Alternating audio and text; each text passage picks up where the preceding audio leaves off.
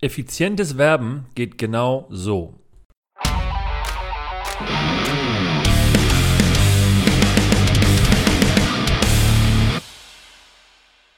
Ich sitze hier gerade bei Käffchen und leichtem Gebäck und denke mir, jetzt musst du langsam mal was über äh, Marketing bzw. Zielgruppe erzählen. Und äh, deshalb heißt der heutige Podcast, dass Werbung bitte genau nur so funktionieren kann.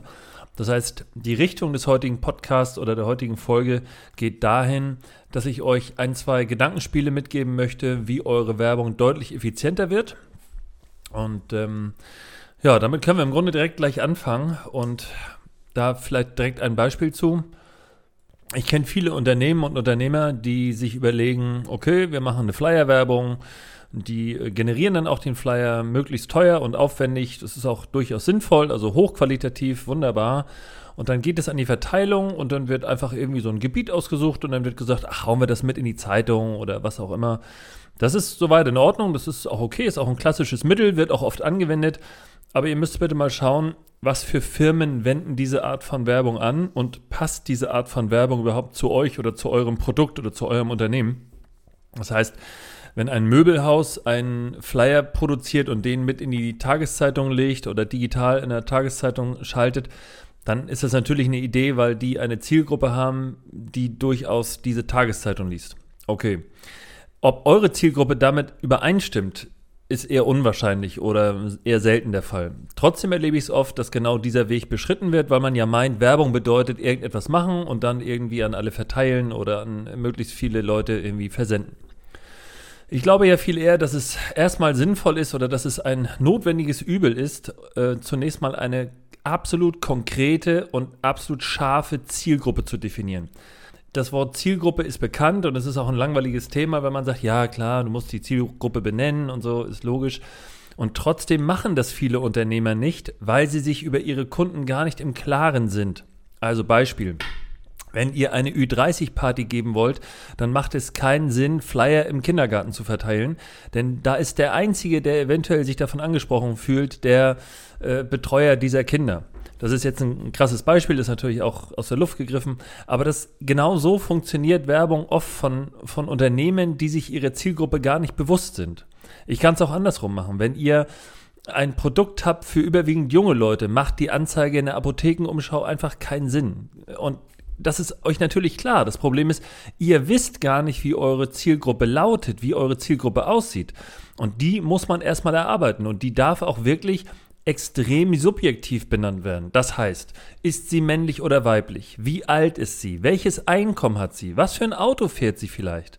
Das heißt, wir haben vielleicht eine männliche Zielgruppe mit höherem Einkommen, gutem Bildungsstand, ähm, zwischen 35 und 45 Jahre und so weiter und so weiter. Und am Ende dieser Zielgruppendefinition kann jeder, der euch dabei hilft oder im Raum ist oder dem ihr diese Zielgruppendefinition erklärt, sich eine Person darunter vorstellen. Ob die dann positiv oder negativ besetzt ist, ist völlig egal. Aber die Zielgruppendefinition muss so exakt sein, dass man wirklich ein Bild von einem konkreten Kunden gewinnt. Und wenn man die hat, kann man komischerweise auch seine Werbung genau auf diese Kundenzielgruppe ausrichten. Ich komme ja aus der Zeit der D-Mark. Ich bin ja mit der D-Mark groß geworden und ähm, dann hole ich jetzt mal ein bisschen weiter aus, denn ihr müsst euch mal so einen alten 10-Markschein angucken. Da war der gute Karl Friedrich Gauss drauf auf einem dieser 10 Markscheine. Ich glaube in der dritten Serie oder so. Kurz, ich glaube in der letzten Serie, bevor der Euro kam. Und dieser Karl Friedrich Gauss hat die sogenannte Gaußsche Normalverteilung beschrieben. Ein mathematisches Phänomen beziehungsweise mathematische äh, Darstellung. Und ihr kennt vielleicht diese, das ist so eine Art Parabel, die er beschreibt. Und genauso ist es mit eurer Zielgruppe. Das heißt, guckt euch mal so eine gaußsche Normalverteilung an. Ich packe es auch nochmal in die Show Notes. Dann seht ihr, wie diese Parabel verläuft. Und euer Ziel muss es sein, als Unternehmer oder Unternehmerin, diese, diesen Peak dieser Normalverteilung möglichst exakt zu treffen. Das heißt, geht bitte nicht in die Randbereiche oder nennt eure Zielgruppe sehr unscharf. Ja, wir haben Männer und Frauen und wir haben Kinder und Greise und sowas. Das stimmt in der Regel nicht, sondern euer Produkt ist ziemlich klar zu umschreiben für eine besondere Zielgruppe. Meistens ist das der Fall. Und deshalb muss es eure Aufgabe sein, diese Gruppe auch ganz klar zu benennen. Um diese Aussage nochmal etwas zu verstärken, möchte ich euch noch ein, zwei Beispiele nennen. Denkt mal bitte an eine klassische Fernsehwerbung, zum Beispiel von Red Bull. Ich bin mir sicher, dass es auch ältere Leute gibt, die gerne mal ein Döschen Red Bull trinken. Trotzdem macht Red Bull niemals Werbung für alte Leute. Ihr seht in dieser Werbung immer nur junge, sportlich aktive, fitte Menschen, Ältere Leute werden hier komplett ausgeklammert. Es würde gar keinen Sinn machen, alte Leute in dieser Werbung anzusprechen. Damit erhöhe ich vielleicht äh, den, den Pro-Kopf-Verbrauch bei den alten Leuten von Red Bull um ein oder zwei oder drei Prozent. Aber ich vernachlässige meine Hauptzielgruppe. Und das könnt ihr wunderbar bei jeglicher Fernsehwerbung sehen. Ihr habt dort alleine durch die Personen, die meistens dort äh, auftreten, direkt die Zielgruppe klar umrissen. Das heißt, man identifiziert sich direkt mit seinesgleichen, indem man erkennt, ach guck mal, das ist ja der gleiche Typ, wie ich es bin oder wie ich mich einschätze. Also fühle ich mich einfach dieser Werbung verpflichtet oder eher durch diese Werbung angesprochen. Ich habe letztes Mal beim Bäcker eine Werbung gesehen, das muss ich euch echt erzählen. Dort stand, äh, es gibt Nachhilfe für Schüler der Klassen 4, 5, 6, keine Ahnung, irgendwie sowas. Und stand da drunter, Nachhilfe sehr preiswert. Das ist im Grunde an der Zielgruppe völlig vorbei, denn was für Kunden generiere ich denn dann? Wenn ich Mutter bin oder wenn ich Vater bin und ich sehe, mein Kind braucht äh, Unterstützung und Nachhilfe, dann wäre es aus meiner Sicht sehr viel sinnvoller, die Kundenzielgruppe anzusprechen mit dem Hinweis, dass es eine sehr gute und effiziente Nachhilfe ist. Der Preis darf hier nicht das entscheidende Kriterium sein. Aber auch hier war die Kundenzielgruppe wahrscheinlich überhaupt nicht benannt, sondern da wurde nur gesagt, ich biete das an und ich bin günstig als andere, also kommt zu mir. Zusätzlich muss man sagen, dass ja gerade wenn Flyer bei einem Bäcker liegen, jetzt in unserem Fall mit dem Thema Nachhilfe, automatisch einem großen Streuverlust unterliegen, weil da eben alle hingehen. Das heißt, nicht nur meine Zielgruppe.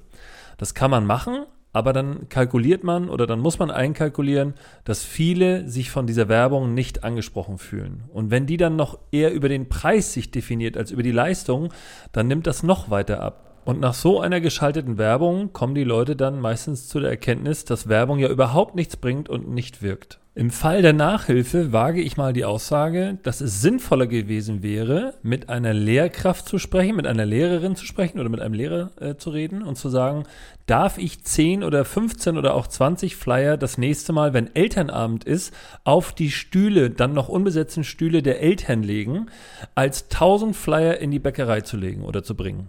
Mit dieser Zielgruppendefinition kann man sich das also ungefähr so vorstellen, als wenn ihr äh, 100 oder 200 Leuten gegenübersteht und die alle anguckt. Das könnt ihr quasi gar nicht ganz scharf machen. Ihr seht nur eine Gruppe von Menschen und die exakte Zielgruppendefinition ist nichts anderes, als jetzt ein oder zwei oder auch drei Personen aus dieser Riesenmasse herauszupicken und zu sagen, das sind genau die, die ich haben will, die ich also ansprechen möchte. Alle anderen sind im Grunde Beiwerk, nicht wichtig. Die kommen oder sie kommen nicht, aber ich spreche sie nicht separat an. Und zu guter Letzt einmal noch ähm, zur besseren Zielgruppendefinition. Ich sagte ja gerade eben schon, männlich, weiblich, Art des Einkommens, äh, Art äh, der, der Lieblingsfarbe, keine Ahnung, man kann alles hinterfragen. Nochmal ein, zwei Sachen, die euch vielleicht oder die euch vielleicht dabei helfen, eure Zielgruppe besser zu benennen. Also, wo wohnt eure Zielgruppe? Wie wohnt eure Zielgruppe? Ist die eher IKEA eingerichtet oder eher Hülster oder hochwertig oder keine Ahnung? Was oder welchen Job, äh, was arbeitet oder welchen Job hat eure Zielgruppe? Ähm, welche Musik hört eure Zielgruppe? Ist es eher Punkrock oder ist es eher Schlager? Das kann absolut entscheidend sein für die Art eurer, eurer Werbung. Welche Hobbys insgesamt hat eure Zielgruppe? Welche Art von Haustieren hat eure Zielgruppe oder hat eure, Haus, äh, hat eure Zielgruppe Haustiere? All das sind Fragen, die zu einer klareren Definition kommen. Manchmal kommt man auch zu der Erkenntnis, dass es unwichtig ist oder unerheblich ist für die Zielgruppe.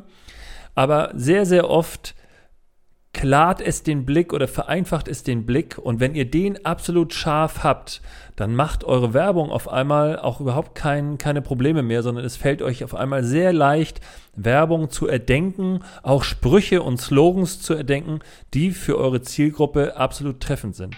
In diesem Sinne, das war es für heute schon wieder. Ihr wisst, freitags gibt es immer neuen Content und damit frisch auf die Ohren. Mein Name ist Patrick Stöbe und immer dran denken, die Berater sind Punkt net.